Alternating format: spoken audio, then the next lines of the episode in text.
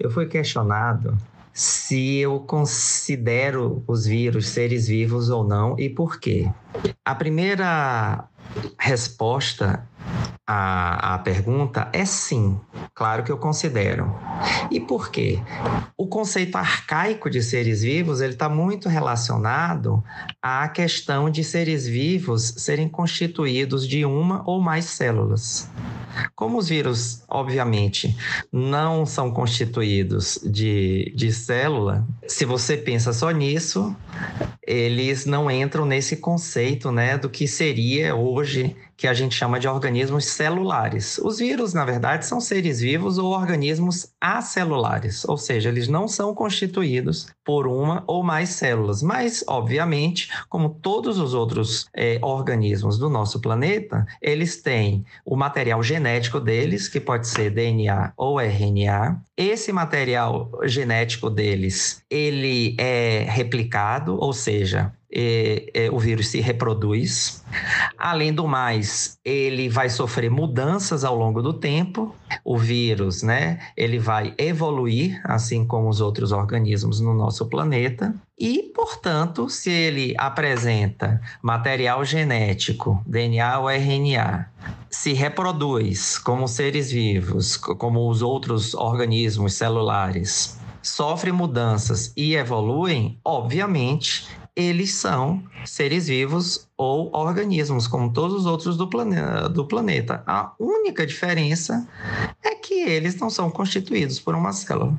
Os vírus são seres vivos? Para responder essa pergunta, temos que pensar no que, que é um ser vivo. Para ser considerado vivo, é necessário que o organismo, por exemplo, tenha uma organização celular, que seja capaz de se reproduzir, e de transmitir a informação genética, por exemplo, para os seus descendentes. Os vírus são partículas infecciosas. Eles não são células, mas eles possuem material genético e eles precisam de uma célula para se multiplicar. Os vírus possuem algumas características dos seres vivos.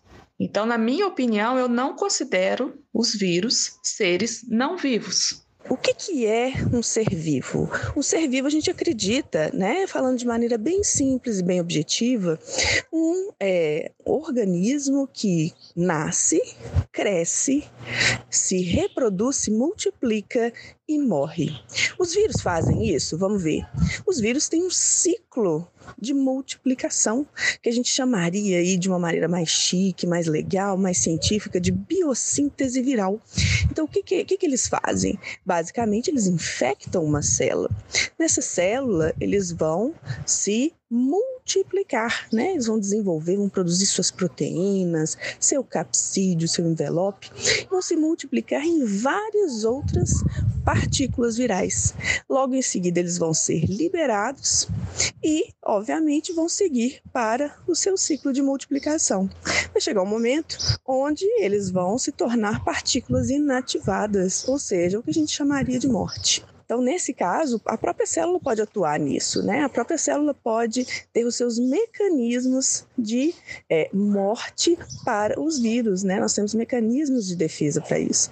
Então, aí a gente viu todos os ciclos, né? O vírus está nascendo, o vírus se multiplica, o vírus se espalha, ele cresce e ele morre também. Então, ele segue esse ciclo de vida que nós acreditamos que os seres humanos e que os seres vivos, né? Eles é, passam passam por essa, é, essas etapas. Então, os vírus eles também seguem é, essa premissa. É, e vamos ver aí, né? Como que a gente classifica hoje os seres vivos? Os seres vivos têm o que a gente chama de uma classificação taxonômica. Se vocês lembram lá da escola, lá muito lá atrás, a gente classificava os seres vivos como o quê? Como reino, filo, ordem, né? Família, gênero, espécie. Então a gente tinha classificações né, que a gente chama de classificação taxonômica. Os vírus têm classificação taxonômica, tem né, uma diversidade muito grande aí de gêneros e de espécies virais. Então a gente tem nomenclatura e taxonomia viral. Então olha que fantástico, pessoal. Nós já temos aí dois elementos que falam para gente que os vírus eles podem ser sim classificados como seres vivos. E por fim, gente, hoje a gente consegue avaliar a evolução dos seres vivos. Como que a gente faz isso? Por uns estudos que chamam estudos filogenéticos. A gente consegue ver os marcadores no DNA daquele ser vivo. Olha que fantástico! No material genético daquele ser vivo tem traços que fazem a gente entender como que aquele ser vivo está evoluindo. E os vírus, eles têm material genético? Gente pode ter estudo filogenético? Temos sim, gente. Nós temos estudos filogenéticos dos vírus. Olha que fantástico. Conseguimos ver como é que os vírus evoluem por causa desses três, essas três categorias que eu falei com vocês, né? O, a, a presença de um ciclo de multiplicação, a presença de taxonomia, ou seja, espécies virais diferentes, né? Que vão constituir aí é, o reino ribovíria, né? Que é o reino dos vírus. E nós temos também a maneira de ver como que os vírus evoluem por estudos filogenéticos do material genético do vírus. Então, todas essas questões fazem com que a gente acredita que sim, os vírus são seres vivos.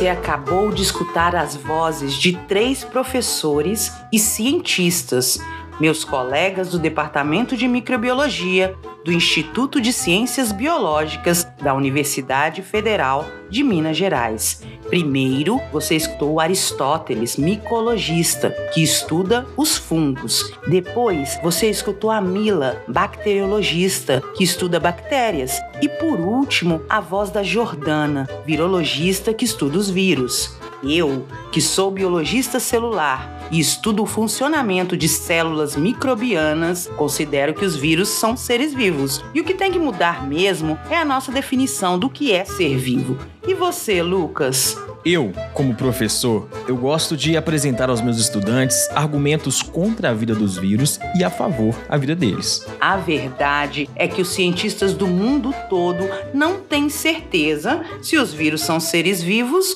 ou não. Na ciência, existe uma lista de critérios para determinar se algo está vivo ou se pode ser considerado um ser vivo. Critério número 1. Um, no conceito de vida, os seres vivos têm células.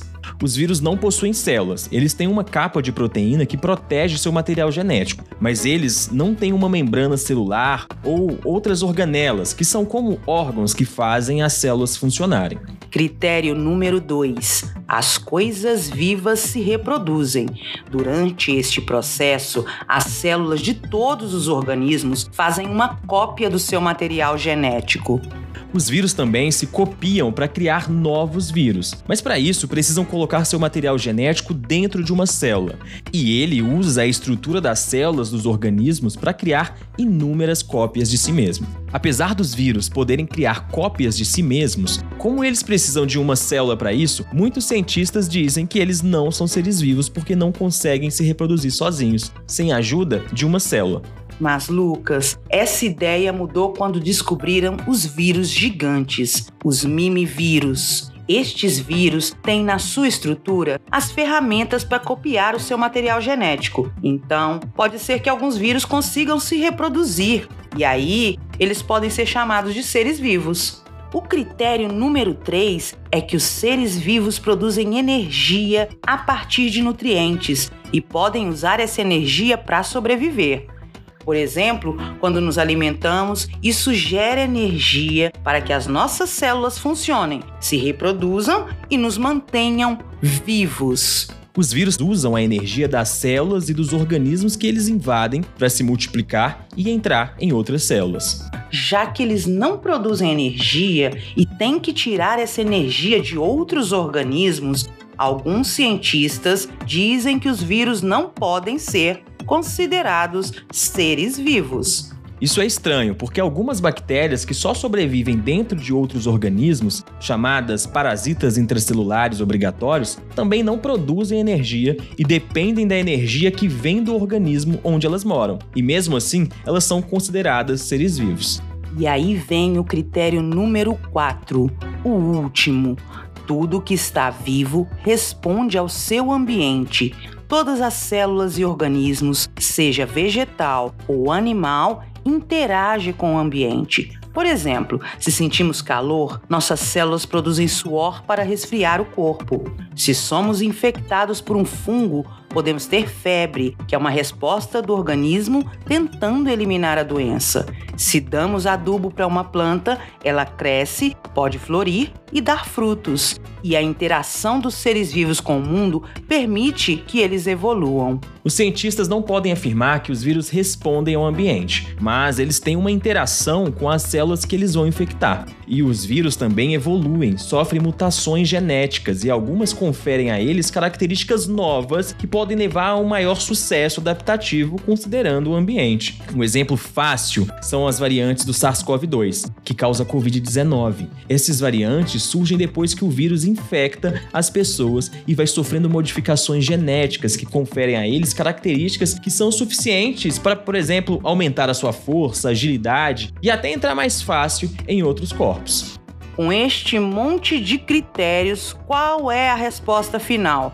Vírus estão ou não vivos? Quando cientistas aplicam esta lista de critérios para determinar se um vírus está vivo, a resposta não é clara. Por causa disso, o debate sobre se os vírus são vivos ou não vivos continua. E à medida que nós, cientistas, vamos compreendendo os vírus que conhecemos, um dia poderemos ter uma resposta final. Então a resposta é que pode ser que os vírus sejam seres vivos e pode ser que não sejam seres vivos. Mas fiquei aqui pensando: se os vírus não estão vivos, como podemos destruí-los? Ou eles são indestrutíveis? De verdade, não importa se eles são seres vivos ou não, nós podemos inativar os vírus, que seria a mesma coisa de matar. Conseguimos destruir a estrutura deles e eles perdem a capacidade de infectar células e organismos. No próximo episódio do Microbios, vamos conhecer vírus que moram no nosso corpo o tempo todo. Até o futuro.